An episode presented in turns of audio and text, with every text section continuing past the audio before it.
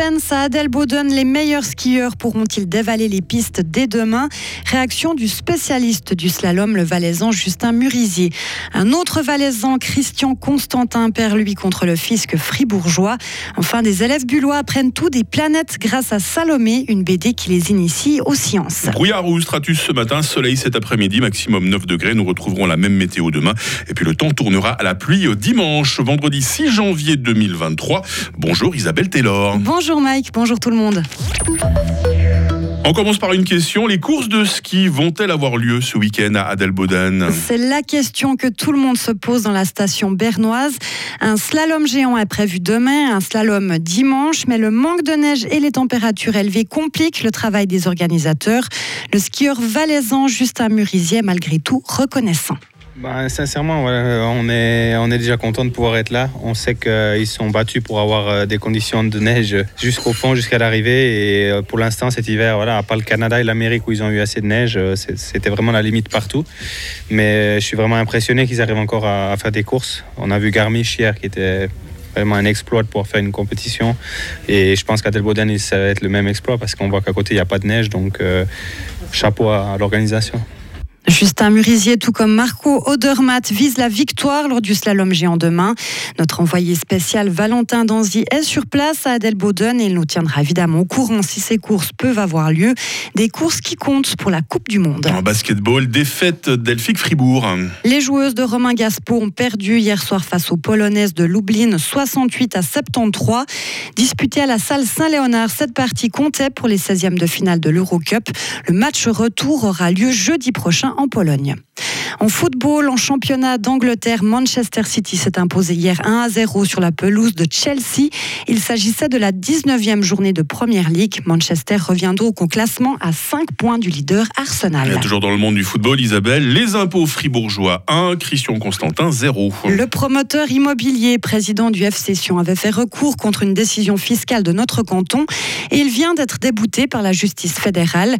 Concrètement, il s'agit d'une société de Christian Constantin qui a son siège dans le canton du Valais, mais qui est aussi partiellement assujetti à l'impôt dans notre canton. La société a déduit 3,7 millions de francs de son bénéfice imposable en expliquant que cette somme correspondait à des contributions de sponsoring. Faux, dit le tribunal fédéral. Pour lui, il s'agit de distribution dissimulée de bénéfices. Le canton de Fribourg devra encore se prononcer sur le montant des impôts à payer pour l'année 2018 en question. Ils ont 11 ou 12 ans et ils savent déjà ce qu'est une vitesse radiale ou une exoplanète. Oui, c'est bien simple. Hein. Une exoplanète planète, c'est une planète qui se trouve en dehors du système solaire. Je le savais. Tout le monde le sait, mais évidemment. Depuis le début de cette année, les élèves d'une classe de 7-8 âges de l'école de la Léchère à Bulle participent à un projet d'initiation à l'astrophysique. Ce projet est porté par l'association Agora Dipati. Le principe, faire découvrir aux plus jeunes des notions scientifiques de manière ludique à travers des BD d'aventure qui s'appellent Salomé et des ateliers pratiques. C'est un sujet de Maël Robert. Comète, météorite, depuis enfant, elle se passionne pour l'astronomie et aime transmettre ce goût à ses élèves. Alors ce projet d'initiation à l'astrophysique, Anne-Laure Perry, l'enseignante, y a adhéré volontiers. C'est un ouvrage qui est beau, les dessins sont sympas et euh, à travers l'histoire, il y a plein plein de notions scientifiques qui sont expliquées. Ils ont compris qu'il y avait tout un univers autour de nous qui était infini, il y avait tellement de choses à apprendre et de connaissances à acquérir que ouais, ça a vraiment euh, lancé quelque chose de, de très euh, très motivant la classe. En même temps, les élèves se familiarisent avec des notions scientifiques complexes, rendues accessibles, mais de manière juste. Chloé Lavie, scénariste de la BD. Créer un lien entre l'école et le monde de la recherche, pour nous, c'est vraiment quelque chose qui est essentiel. Euh, les scientifiques sont souvent ravis d'ailleurs de partager euh, leur passion avec le grand public. Pour chaque tome de la série Salomé, on a un comité scientifique avec lequel on travaille et qui valide le contenu scientifique. Un comité scientifique dont font partie notamment deux chercheurs suisses, Michel Mayor et Didier Queloz, récompensés par le prix Nobel de physique en 2019 pour avoir découvert la première exoplanète. Et leurs successeurs sont peut-être dans cette classe de bulles, parce qu'après la lecture de la BD, les élèves ont participé à une mise en situation pratique avec succès. J'ai bien aimé le chercher des exotères, c'était intéressant. On avait une planète et on devait voir si la masse était pareille que celle de la Terre.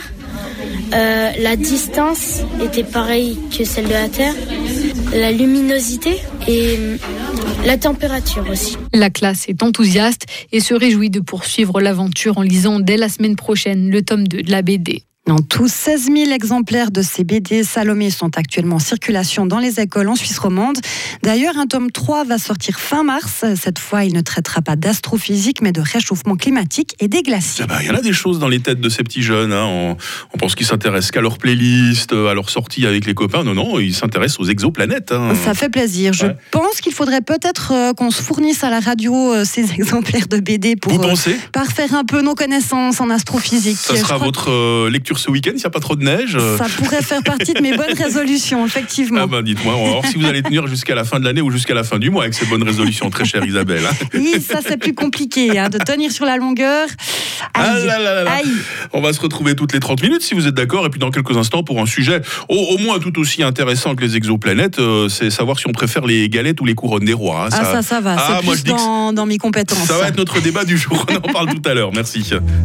Retrouvez toute l'info sur frappe et frappe.ch. 6h06. La météo avec l'équipe du garage carrosserie Georges Beauvais SA à Grelais qui vous souhaite tout le meilleur pour l'année 2023. Du brouillard ou du stratus ce matin à limite supérieure entre 800 et 1000 mètres. Cette grisaille devrait se dissiper vers la mi-journée. Nous profiterons alors d'un temps euh, bien ensoleillé. Notre traditionnel coup d'œil au mercure nous informe qu'il fait actuellement 3 degrés à Fribourg et qu'il fera euh, cet après-midi 8 degrés à Romont. La grisaille se rappellera à notre bon souvenir euh, demain matin, hein, puis ce sera un après-midi bien ensoleillé. Température euh, minimale 4, maximale 8 degrés pour demain samedi. Euh, dimanche, bah, ce sera le retour des précipitations avec 8 degrés. Euh, ce temps maussade continuera avec la nouvelle semaine. Et attention, on parlera de neige. hein. La neige pourra descendre à 700 mètres mardi. Nous sommes vendredi pour l'heure. hein. Profitez-en. Nous sommes le 6 janvier. C'est l'épiphanie aujourd'hui. Donc, bonne fête les Balthazar, bonne fête les Gaspard, bonne fête les Melchior. Ça va, j'ai oublié personne. Il fera jour euh, de 8h16 à 16h50.